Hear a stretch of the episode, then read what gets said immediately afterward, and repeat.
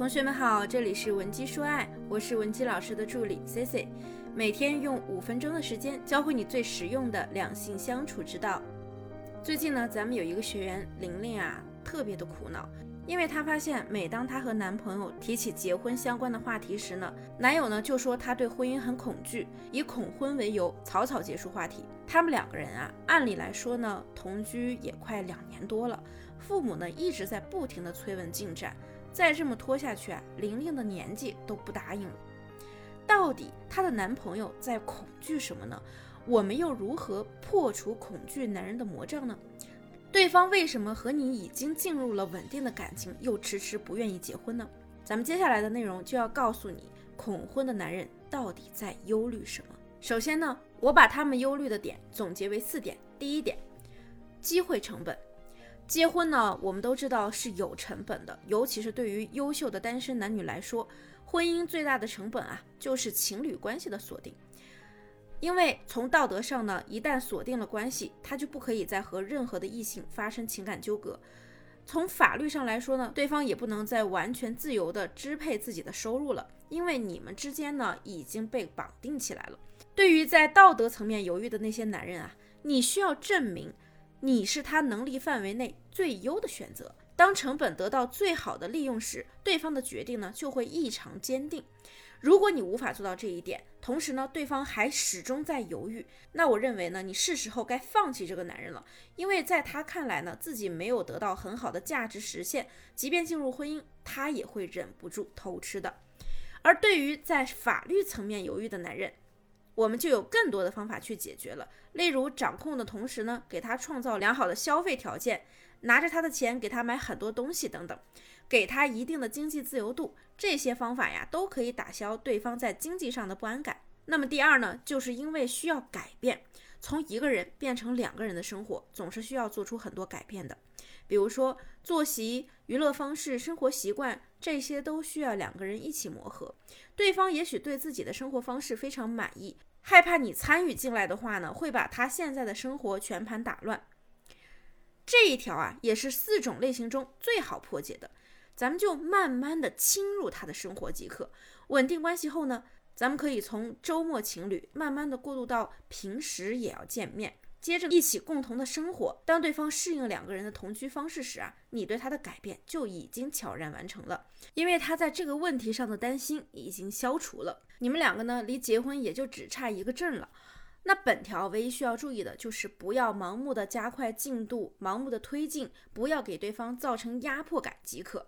如果你目前也有感情问题，想要我们帮你解决，也可以添加老师的微信文姬零七零，文姬的小写全拼零七零。即可获得免费的语音咨询。那么第三点呢，就是挫败感。有的时候一个人不肯开始的原因啊，就是因为害怕结束。这种类型在经历过一次失败婚姻的男人身上是最为常见的，并且他们之前经历的往往是一次不堪回首的离别。有可能呢，当时分手啊，那是闹得一地鸡毛，让他们不愿意再重新踏入婚姻，哪怕此刻有着甜蜜的幻境。那么这类恐惧的破除方法是什么呢？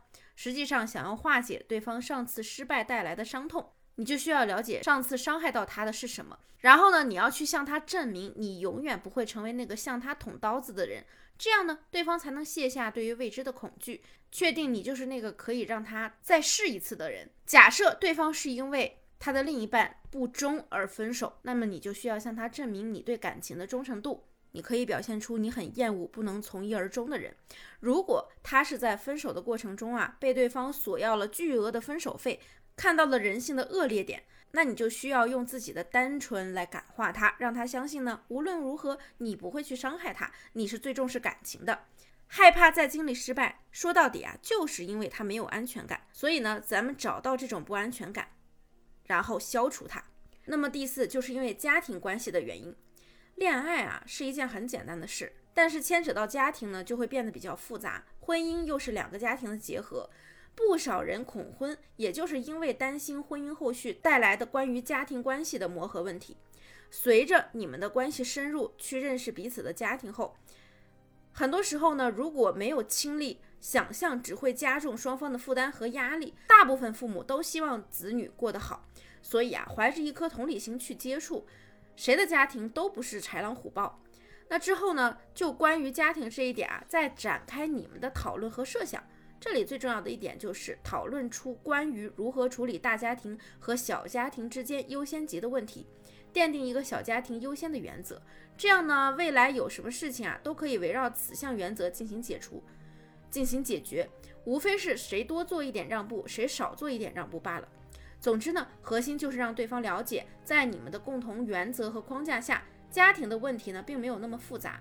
我说的这四点啊。就是男人对恐婚的忧虑。如果你们双方已经熟悉到可以谈婚论嫁了，但他还在迟迟挣扎，你可以分析出他到底属于以上哪一种类型，然后再根据这个问题去破解。如果今天的内容对你有帮助，记得订阅点赞哦。有情感问题的同学，想要得到我们的帮助，也可以添加我们分析师的微信文姬零七零，文姬的小写全拼零七零，发送你的具体问题，即可获得一到两小时一对一免费情感分析服务。下期 C C 会继续为你带来更加全面的情感干货分享。文姬说爱，迷茫情场，你的得力军师。